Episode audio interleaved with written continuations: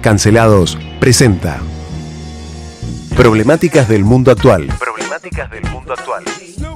Pamela Martínez y Bruno Sansi. Noticias y análisis internacionales. de migrantes económicos como lo que estamos viviendo en Polonia ahora, que son los ucranianos. The first thing you need to know about Boris Johnson is he's a liar. Eu não vou esperar fuder minha família toda. Eu quero todo mundo armado. Todo mundo armado. Женщина, мужчина, мужчина. Мама – это мама. Отец – это отец. Y nos sentimos muy identificados con todo lo que fue de la revolución hasta el presente. Mr. Speaker, I want to apologize. He's not apologized. He's sorry because he's been caught. Y ayer Juan Domingo Biden I'm a friend of Sarah Connor. Argentina se convierte en puerta de entrada para que Rusia ingrese a América Latina de un modo más decidido. Operación en estudio, Nicolás Torchelli. I'll be back. ¿Cómo están ustedes? Aquí estamos en Problemáticas del Mundo Actual, el noticiero internacional del U20 a las 16 horas. Conmigo se encuentra la profesora Pamela Martínez. ¿Cómo estás, Pamela? Hola, Bruno. Muy buenas tardes. Muy buenas tardes a la audiencia. Muy buenas tardes. Bruno Sansi quien les habla y nuestro queridísimo Nicolás Torchelli en la cabina de control. Hoy, ¿qué día es, Pamela? Hoy es 6 de abril. Hoy es 6 de abril del 2022. Ya perdí la noción de tiempo. Tenemos un programa terrible con muchísimas cosas. Vamos a tratar, vamos a tratar de que todo entre. Contame, Pamela, del programa de ayer. ¿Qué tenés para decir? Del programa de ayer tengo para decir que fue excelente y que estuvo muy bien, muy interesante la interpretación que hizo Ulises acerca de los crímenes durante una guerra a lo largo de toda la humanidad. Sí, es una locura lo bueno de tener una voz tan calificada y especialista como el doctor Ulises Loskin, psiquiatra, nos permite analizar no solamente la naturaleza humana, sino tratar de comprender por qué algunos pueden llegar a justificar o no una guerra, un asesinato, o eligen no verla o prefieren decir esto es mentira, no está pasando. Así que les recomendamos para aquellos que tengan la oportunidad de entrar en la red social de Spotify, Anchor, Google Podcast, Pocket Cast, Pocket Cast, perdón, se los recomendamos porque muchos docentes inclusive lo pueden usar en clase para discutir con sus estudiantes, porque un poco lo que nosotros somos es profesores, docentes y nuestro deber, función y deseo es enseñar. Así que es la excusa perfecta este programa. Contame cuáles son las noticias que acaban de surgir, Pamela. Tenemos una que salió hace unos momentos que tiene que ver con que Gustavo Petro en Colombia domina las encuestas. ¿Qué significa esto, Bruno? Y mira, Gustavo Petro es el candidato de una izquierda unida que acaba de darse en Colombia. Colombia es un país muy convulsionado, ya lo hemos analizado en nuestros programas anteriores, tanto el de los sábados como el de los noticieros. Vamos a tratar de comunicarnos con algún amigo nuestro que ande por allí en Colombia para que nos cuente. Vamos a seguir esta elección muy de cerca. Gustavo Petro es el candidato de la izquierda y eso es histórico porque es la primera vez que un candidato de izquierda encabeza encuestas presidenciales y tiene realmente chance de ganarlas. Así que esto sería algo inédito para la región. Y teniendo en cuenta las situaciones de crisis como las que vamos a contar en el programa de hoy, es muy, muy importante estar atento a los devenires políticos en este contexto histórico, no solamente de post-pandemia, sino que en el contexto de la guerra donde todos los alimentos y los combustibles suben de forma precipitada. Tenemos otra noticia. En este caso tiene que ver con la violencia en Etiopía. Amnistía y la Organización de Derechos Humanos denunciaron una limpieza étnica en Tigré, en el norte de Etiopía. Sí, Etiopía es un país, si se puede decir, es una región con fronteras bastante difusas, porque como toda historia africana, las fronteras las pusieron los blancos cuando se dividieron el territorio, cuando se repartieron África, y esas fronteras que se pusieron desde afuera no tienen que ver con las cosas internas que pasan.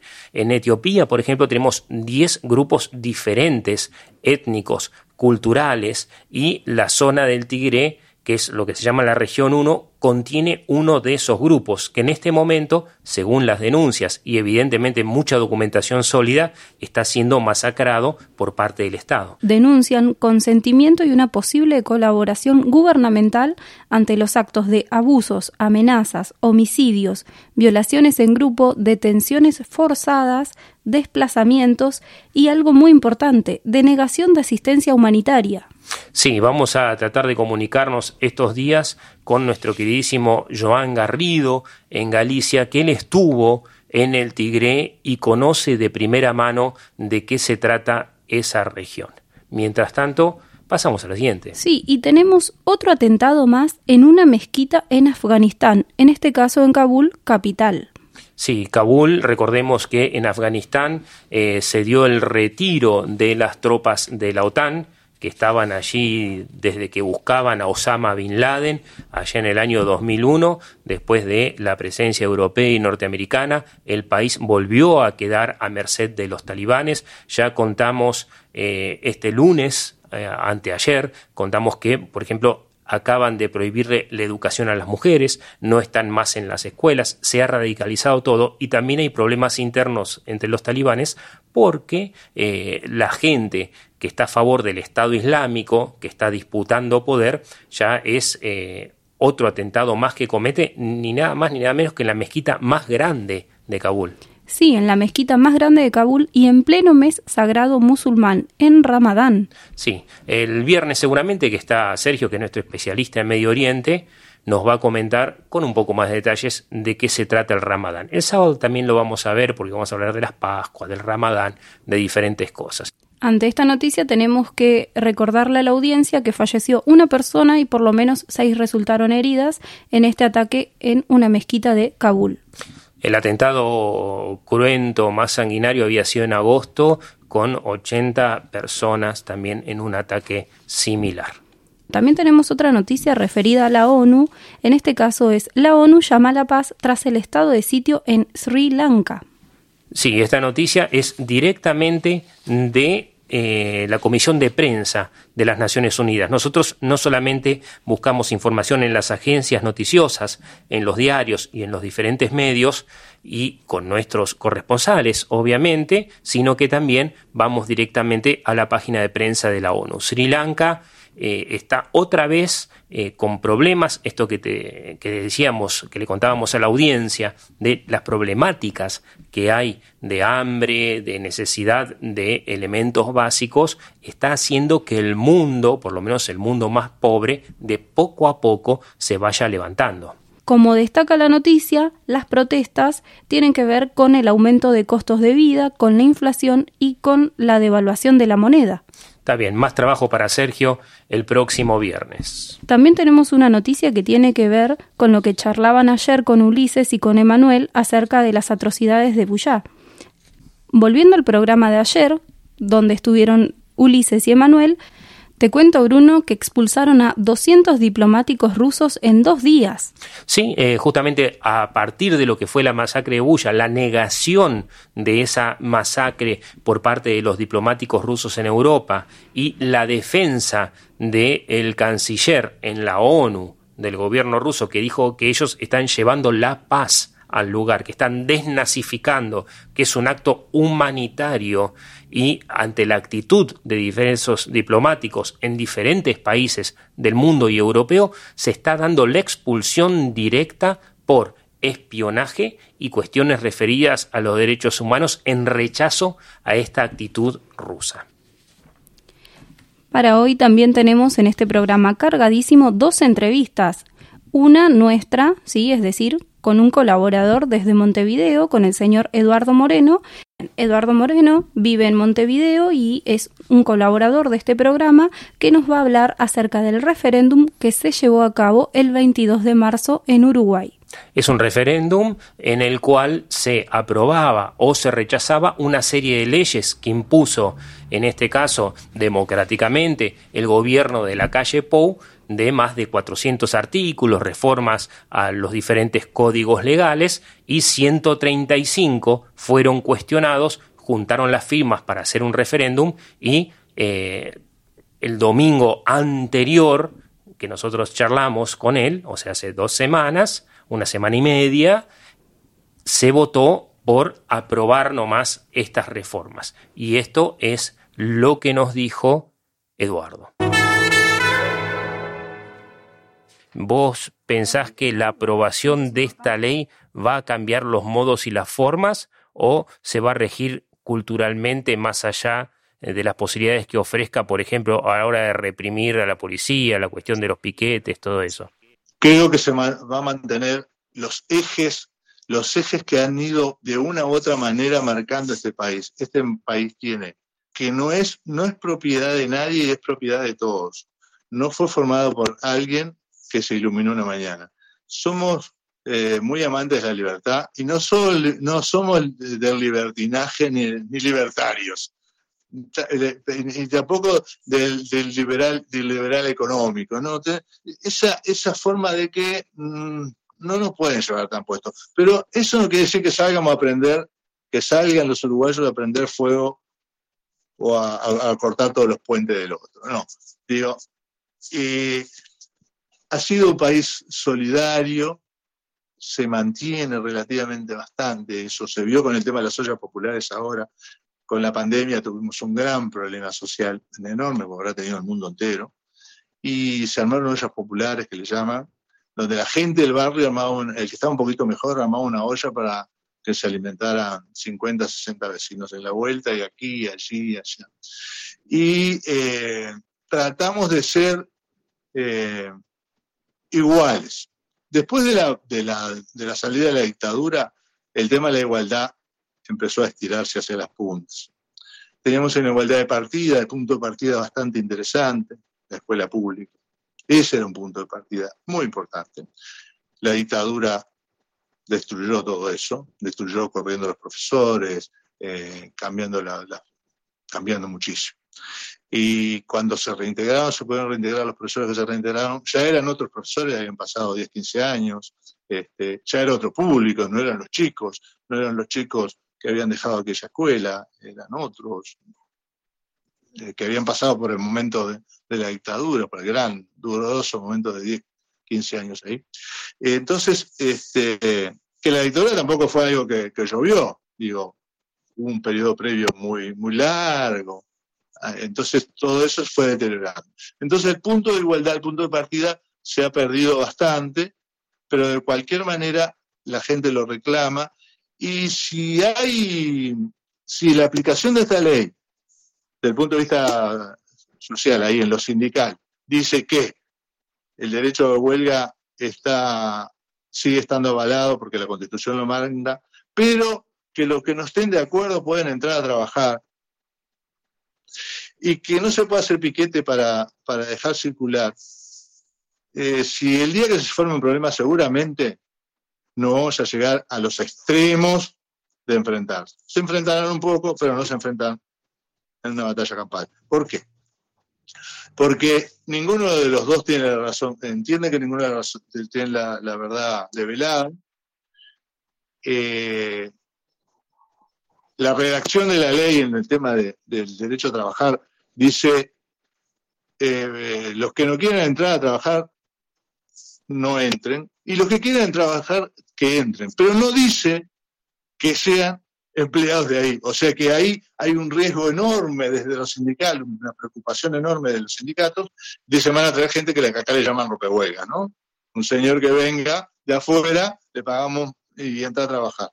Y está protegido por la policía. Pero eso va a dar lugar a un espanto de enfrentamiento. Y seguramente ningún gobierno, este gobierno no lo quiere. Amenazan, pero no es lo mismo enfrentarse a esos niveles, no creo que llegue. Entonces, está escrito en la ley, o sea que ya están pensando en modificar la ley de, urgente investigación. Eh, pero un juez, un, juez, una jueza, para ser más exacto, viendo que esa señora estaba presa, que su marido eh, estaba preso, al que ella le llevaba la droga, por excepción pidieron que le dieran medidas cautelares en su domicilio y la sacó, la hizo salir de la cárcel. Digo, hay un, hay una cosa íntima de la forma de ser del uruguayo que se che, se nos fue la mano. Digo, muy coloquial, ¿eh? no es técnico. Lo que dice la ley es esto. Si te aplica la ley, es esto. Hay una cultura. es un tema cultural, ¿verdad? Es un tema de eso.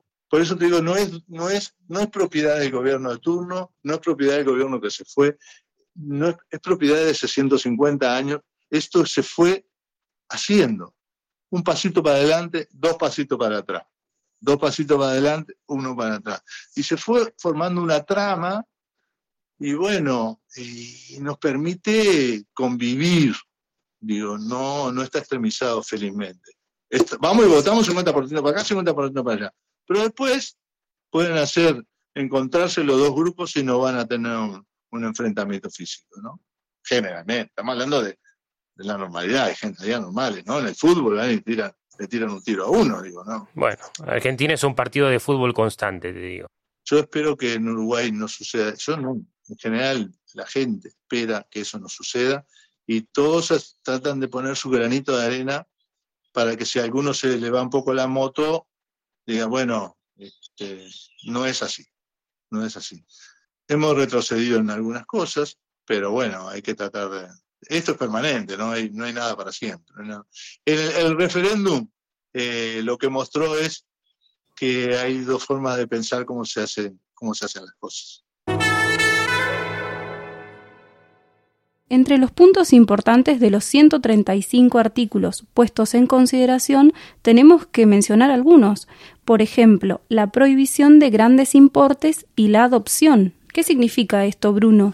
Que antes vos cuando hacías, por ejemplo, una transferencia bancaria de hasta 5 mil dólares, no tenías que dar explicaciones sobre el origen de los fondos, pero después de los 5 mil dólares sí. Esa cifra pasó para 22 mil dólares, como si cualquier vecino pudiera hacer, disponer de 22 mil dólares y hacer un revoleo, una operación, etcétera, etcétera. Entonces, ahora no hay que declarar el origen de esos fondos. En el caso de la adopción, eh, un juez con la excusa de acelerar los trámites, que es necesario, puede hacerlo y dar en adopción a un niño sin la necesaria participación de los expertos que consideren o analicen tanto el perfil del chico como el de la familia. Eso es muy discutido.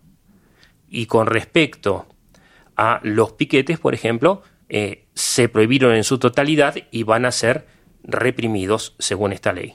¿Vos estás diciendo que los piquetes están prohibidos en Uruguay? Sí, están prohibidos y eh, lo que nos va a contar Eduardo es que a diferencia de acá, hay en Uruguay eh, un acatamiento más consensuado a las leyes hay diferencias importantes. Sí, y entre estas diferencias es importante retomar algunas, algunas partes de la entrevista a Eduardo Moreno, que él, por ejemplo, dice que no hay que argentinizar la política en Uruguay, teniendo en cuenta que se llevó a cabo este referéndum y que si bien ya estaba puesto en marcha, esta ley sigue acatándose. Así es. Escuchamos Eduardo Moreno hay como una división social también en Uruguay. Acá en Argentina tenemos una grieta. ¿Se está viviendo algo parecido? Porque definir las leyes eh, como un voto de confianza a tus representantes y no análisis mismo de la ley es eh, una cuestión como mínimo peligrosa. Sí, em, en realidad con todo respeto, pero voy a repetir algo que algunos políticos, cierta raigrambre tienen en Uruguay no argentinicemos la política en, Uruguay. a ver, dale, contame. Cuando ellos dicen no argentinicemos, eh, lo, que, lo que están eh, criticando, tomar entre comillas, es esa grieta de, eh, de confrontación. En Uruguay no hay grieta. Hay una, hay una diferencia, hay una discusión, hay un aprovecharse de, pero no hay una grieta, una, grieta insalvable. este, aprovecharon la ocasión que, les brindó esta situación y presentaron su, su, programa de gobierno de la ley.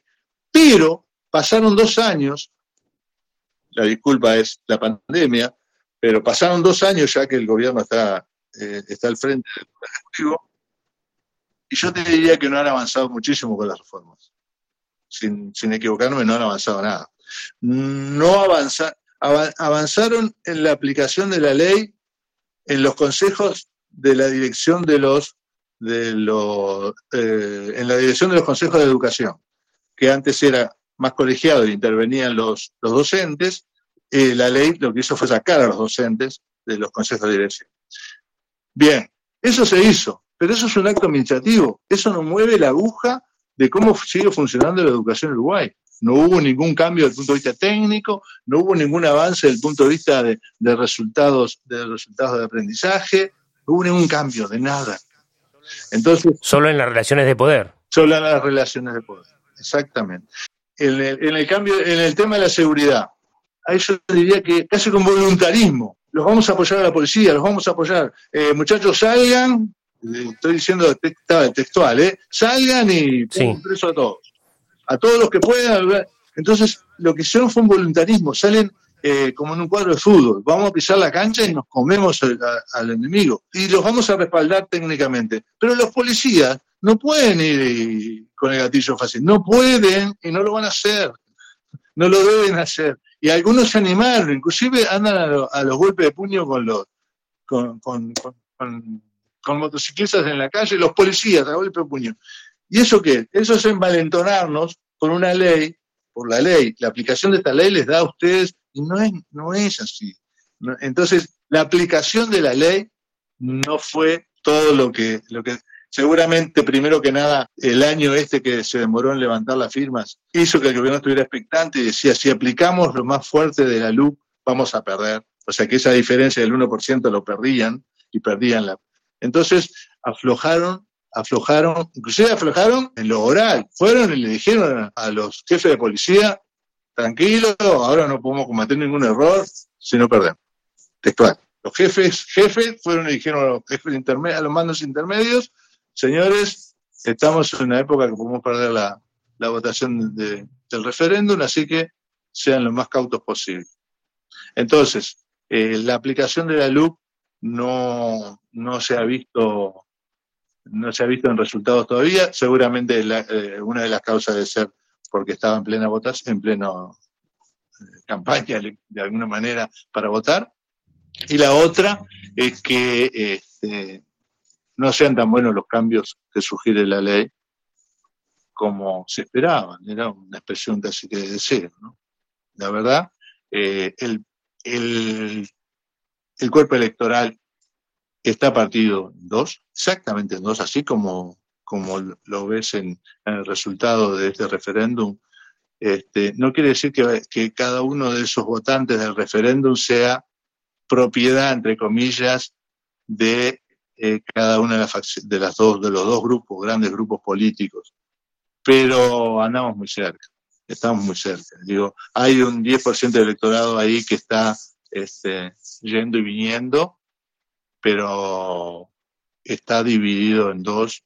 No hay, no hay un enfrentamiento. Por ahora podemos decir que no hay un enfrentamiento, una grieta este, insalvable. No, todavía se puede, este, se puede discutir, se puede intentar negociar, pero la gente tiene sus preferencias. Mitad para acá, mitad para allá. Mitad.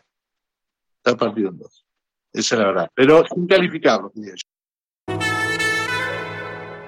También tenemos, Bruno, un recorte de una entrevista que concedió el presidente de Chile, Gabriel Boric, a Infobae. Sí, Gary Boric estuvo en Buenos Aires, ayer participó en diversos actos, antes de ayer y ayer también, y habló sobre el presidente Biden y sobre Putin. Es interesante lo que él dice porque es de izquierdas y está realizando, a diferencia de la izquierda nacional, está realizando una durísima crítica a la invasión de Putin a Ucrania. De Joe Biden, qué podría decir? Me parece tremendamente interesante lo que está haciendo en materia de impuestos globales. Creo que esa es una agenda a la cual desde América Latina debiéramos tener, concordar una posición común. Eh, tuve la oportunidad de conversar con él. Una de las cosas que yo tengo absolutamente claro es que Chile no se puede subordinar a ningún, Chile no se va a subordinar a ninguna potencia. Eh, y por lo tanto vamos a llevar adelante una política de autonomía en materia de alianzas internacionales que, eh, que, la, que, la, vamos a defender. Ahora, evidentemente, es evidente que ha tenido un montón de problemas y cuando uno ve el carácter de el, del, en lo que ha devenido el Partido Republicano de Trump, eh, me imagino que debe ser muy difícil. Vladimir Putin. Me parece que es un autócrata. Eh, creo que es evidente que está realizando una guerra de agresión.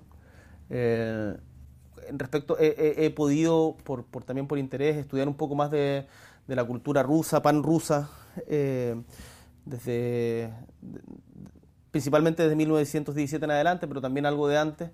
Y, creo que, lo que está haciendo Putin hoy día es inadmisible y tiene que ser inadmisible para la comunidad internacional. Sin embargo, me parece que la lógica de las sanciones internacionales eh, está muy bien cuando se utilizan para presionar, por ejemplo, en este caso, para ir a las negociaciones para terminar la guerra. Eh, pero cuando se termina perjudicando a todo un pueblo por las decisiones de unos pocos gobernantes, creo que también tenemos que ser capaces de revisarlas. Eh, y que, no son el mejor camino. Justamente le iba a preguntar, hay varios países que ya están pidiendo que se enjuicie a Putin por crímenes de guerra. Bueno, lo que vimos hace poco... ¿Ha visto las imágenes de Bucha? las imágenes de Bucha, los bombardeos en Mariupol, eh, son absolutamente inaceptables y esos antecedentes, por cierto, que se tienen que presentar en su momento frente a la Corte Penal Internacional y ahí serán los tribunales internacionales los que tendrán que decir, yo no soy juez, pero no tengo ninguna duda de que eso se tiene que investigar parece que no solo los organismos de derechos humanos, eh, la comitiva política, en este caso en Latinoamérica, se manifiestan acerca del conflicto de Rusia y Ucrania. ¿Qué pasa con la música? Mira, hay un grupo alemán heavy metal Rammstein. ¿Cómo? Rammstein, Rammstein, como dirían los alemanes, que tiene muchísimo público en Rusia y en Ucrania y acaban de hacer un single que lo vamos a escuchar para despedirnos que se llama Zeit y se lo dedican al pueblo ucraniano, lo cual es un golpe político bastante interesante. Así que bueno, vamos a escucharlo.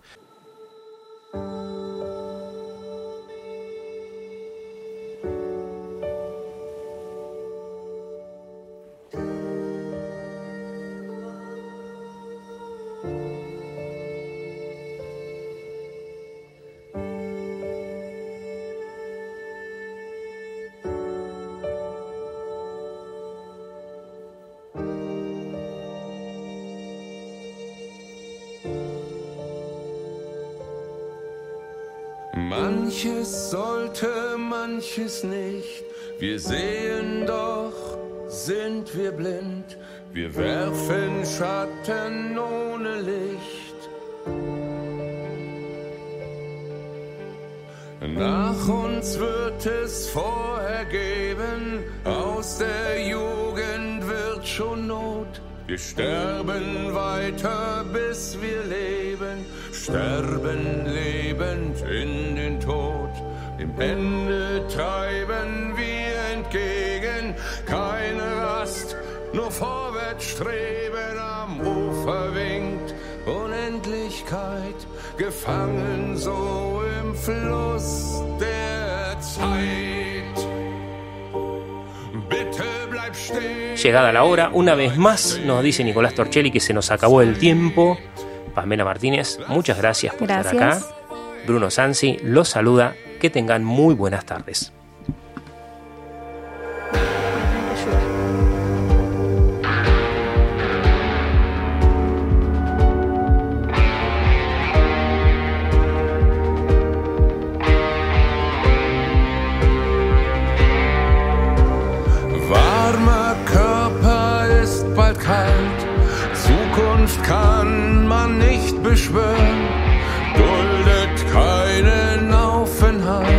erschaffen und sogleich zerstören. Ich liege hier in deinen Armen, ach, könnte es doch für immer sein. Doch die Zeit kennt keiner Barmen, schon ist der